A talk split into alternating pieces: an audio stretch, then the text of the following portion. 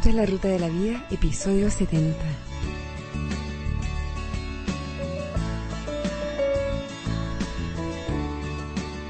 El tema de hoy, conviviendo con gente difícil.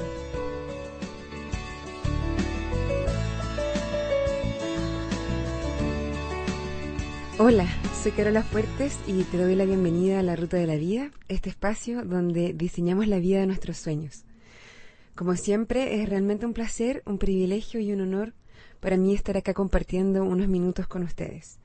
Antes de empezar, les recuerdo las vías de comunicación, el mail, la ruta de la vida gmail.com, el blog www.larutadelavida y Twitter, twitter.com slash la ruta de la vida. Cualquier feedback, comentarios, preguntas, críticas, saludos, lo que sea que me quieran mandar es muy bienvenido.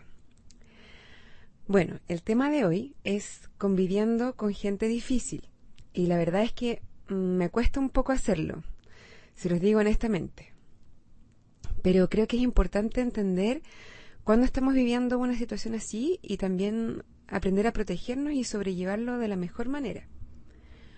Cuando hablo de gente difícil, me refiero a aquellas personas que tienen una influencia negativa en nuestras vidas. Una de las razones por las que me costó hacer este episodio es porque no me siento 100% cómoda asignándole al otro la dificultad. Ya saben que acá en la ruta somos más bien de la idea de tomar responsabilidad por la situación en la que estamos y jamás plantearnos como víctimas.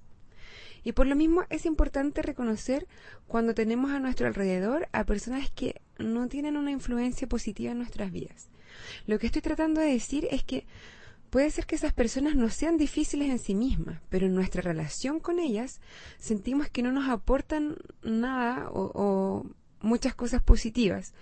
Y muchas veces resulta todo lo contrario incluso.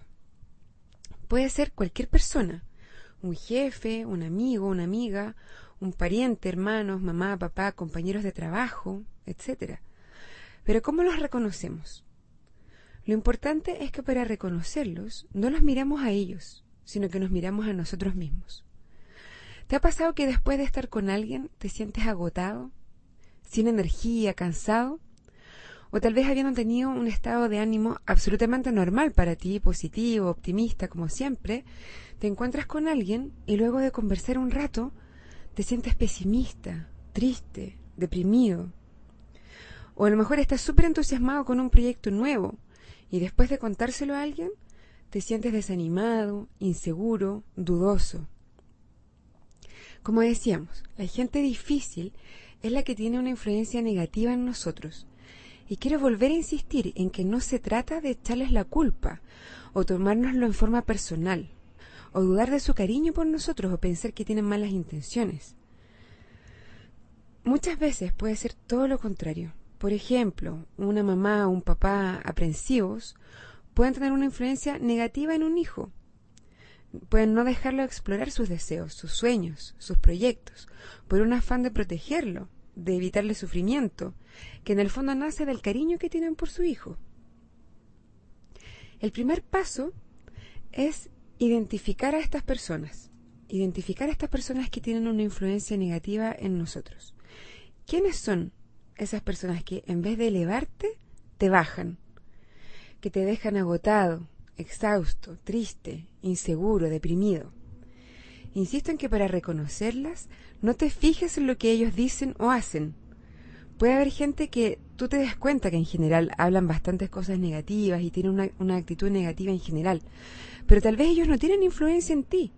Y a lo mejor a ti no te pasa nada cuando hablas o cuando interactúas con ellos, porque tú no les has dado el poder para que te influyan. Y cuando mucho a lo mejor te dan pena por ellos. En esas personas no nos vamos a enfocar. Para identificar a las personas en las que nos vamos a enfocar, obsérvate a ti mismo durante los próximos días o cuando interactúes con otras personas.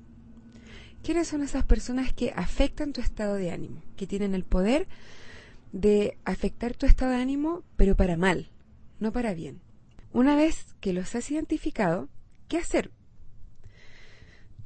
Esto va a sonar un poco duro, pero mi sugerencia es que en todos los casos posibles te alejes de ellos.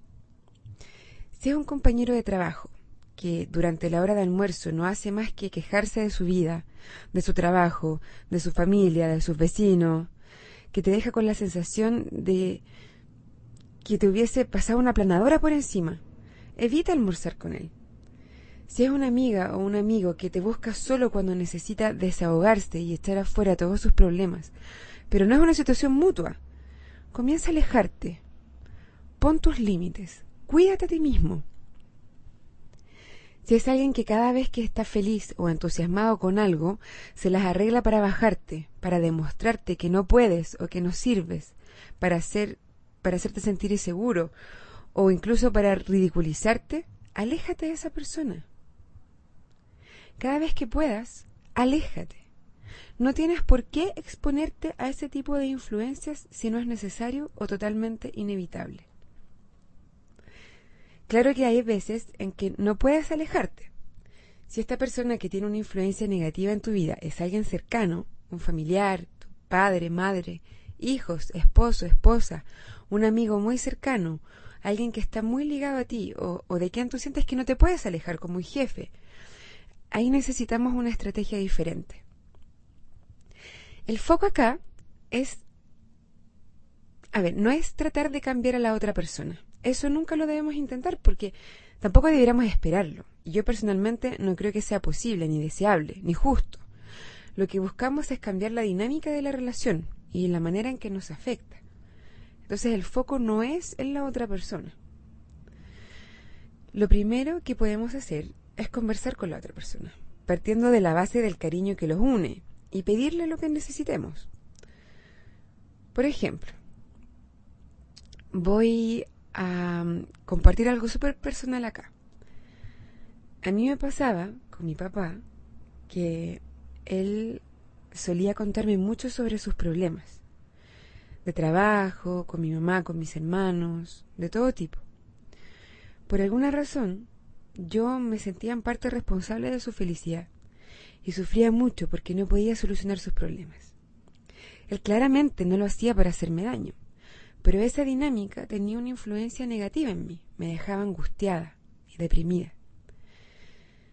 Entonces, al mismo tiempo que comencé a trabajar esa creencia de que su felicidad era mi responsabilidad, que claramente era errónea, le pedí que no me contara tanto sus problemas y que me contara más de sus alegrías. Eso me sirvió mucho y, mi relación con él mejoró harto. Podemos pedirle a alguien que cuando le, les contemos sobre nuestros sueños y nuestros proyectos, no nos digan solo lo que creen que puede salir mal, sino que también nos digan lo que creen que puede salir bien y lo que ellos piensan que son nuestras fortalezas para lograr nuestros objetivos.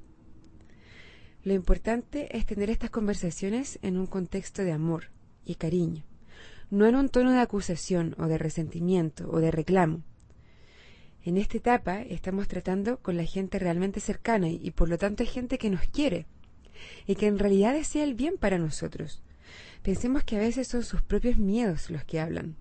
Miedo de perdernos, miedo o inseguridad de no poder o no tener la energía ellos mismos de llevar a cabo sus propios sueños. Y esto lo que nos debe inspirar es compasión. Por otro lado, y finalmente, tenemos que trabajar en nosotros mismos, sobre todo si esta conversación que hablábamos antes no es posible o si no da los resultados que esperamos. Tenemos que trabajar en poner límites a la influencia que las relaciones con otros tienen sobre nosotros. Somos nosotros mismos quienes finalmente dejamos que otros tengan la influencia sobre nosotros, ya sea buena o mala. La respuesta está en nosotros, no en el otro.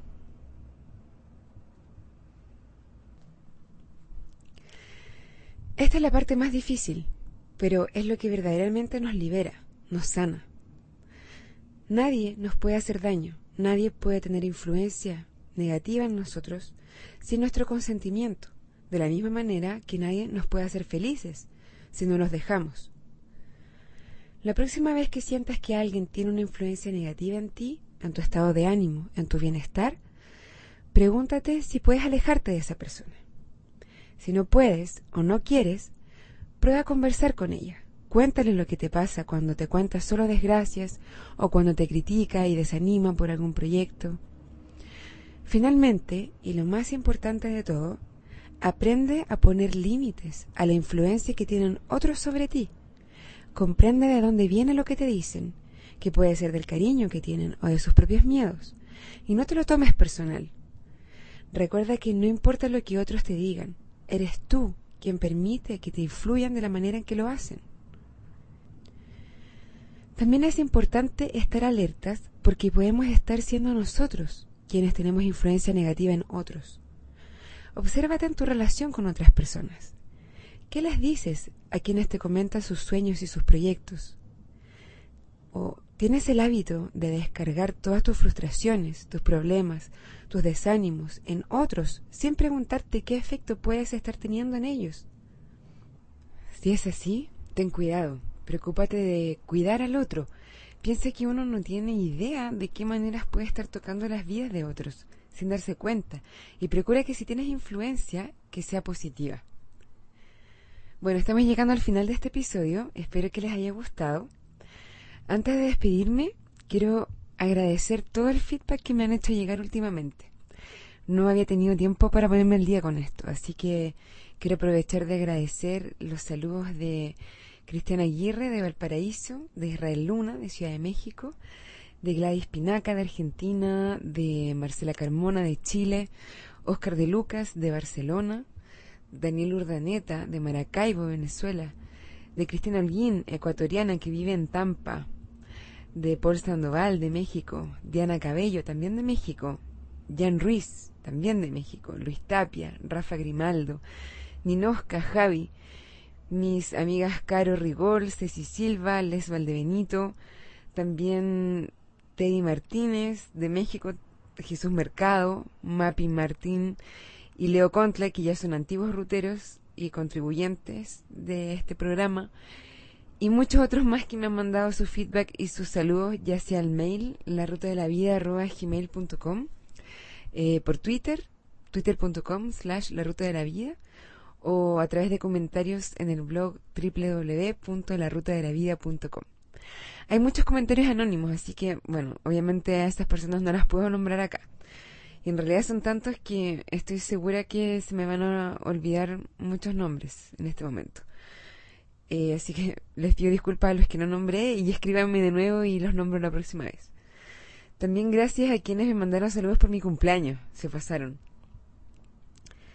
Eh, quiero agradecer también a quienes han linkeado al blog de la ruta desde sus propios blogs. Eh, a quienes no lo han hecho aún y tienen sus blogs, háganlo y yo los linkeo de vuelta. No se imaginan lo importante que es para mí recibir todos sus mensajes. Es lo que me anima a continuar con este proyecto. Les pido paciencia porque no he tenido la oportunidad de responder todos los mails, pero lo voy a hacer. Solo ténganme un poco de paciencia. Tal vez más adelante voy a hacer un episodio solo con feedback de ustedes. Podría ser para el episodio 100 a lo mejor. ¿Qué opinan? O, tal vez en cada episodio o, o una vez al mes podríamos tener una sección para leer todos los saludos, recomendaciones, comentarios, todo lo que ustedes envían. Cuéntenme qué opinan. Yo creo que sería buena idea porque me han mandado varios temas y preguntas súper buenos. Me pone muy contenta pensar que entre todos construimos esta ruta y nos ayudamos mutuamente, compartiendo experiencias y sugerencias. Bueno, ahora sí ya me voy. Cuéntenme qué opinan. La música de este podcast se llama Sunshine y es de Kevin MacLeod. Me despido, cuídense mucho, un abrazo y buen viaje.